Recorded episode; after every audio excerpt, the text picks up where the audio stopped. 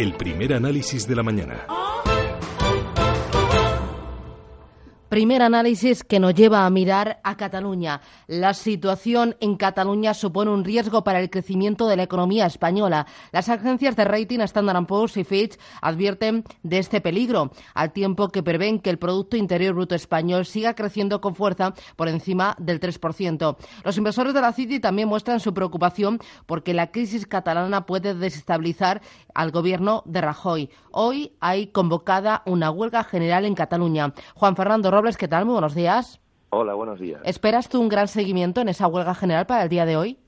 Bueno, creo que el seguimiento va a ser desigual.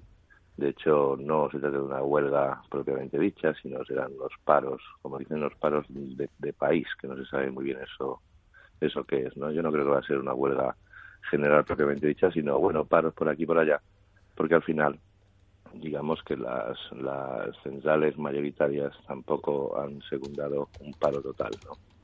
Eh, aún así, hay que tener mucho cuidado porque nos jugamos mucho por el lado económico, pero también por el lado político. Ya desde la City están diciendo que está en juego el gobierno de España. Bueno, el gobierno de España creo que, aunque lógicamente a los españoles, y me incluyo entre, entre ellos, no, eh, nos gustaría que todo se desarrollara a una velocidad eh, mucho más rápida, ¿no? Quizá esto no puede ser tan rápido como todos quisiéramos, ¿no? Y hay que dejarlo, pues digamos, macerar y madurar, ¿no? Porque eh, realmente cualquier golpe de efecto y demás, pues podría estar muy bonito, pero quizá lo más práctico es dejar que se cuezan en su propia salsa, ¿no? Y esto yo creo que es lo que está haciendo básicamente el gobierno. Mm, y eh, está en juego el crecimiento de España. ¿Lo que está ocurriendo ya en Barcelona nos va a restar décimas al crecimiento económico?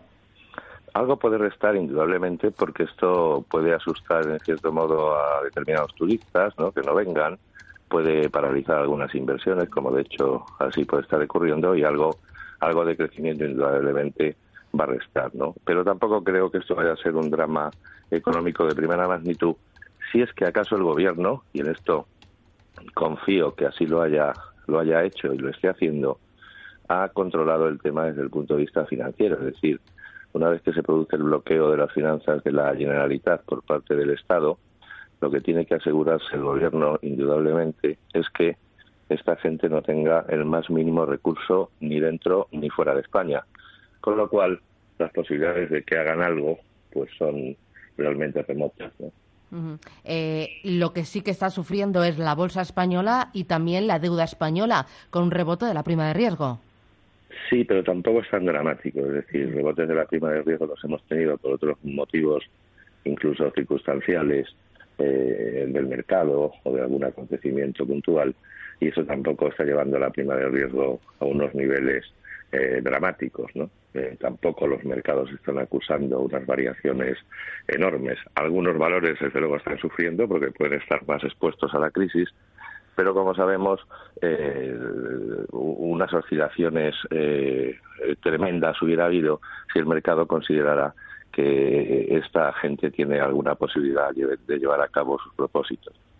Así que tú crees que eh, finalmente la economía no sufrirá, las agencias de rating no tocarán la calificación crediticia de la deuda de España ni de España y que eh, los mercados volverán a su ser, que esto pasará. Hombre, sin duda, sin duda alguna esto pasará porque todo pasa, ¿no? O sea, eso seguro.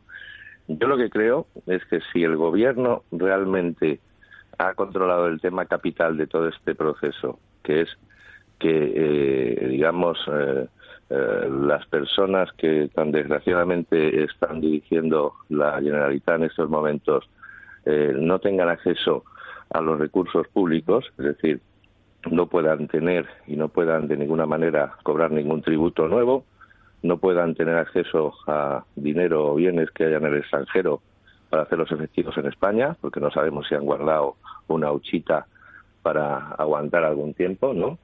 Si el gobierno les hace un bloqueo financiero, eh, no hace falta llevar ni la policía.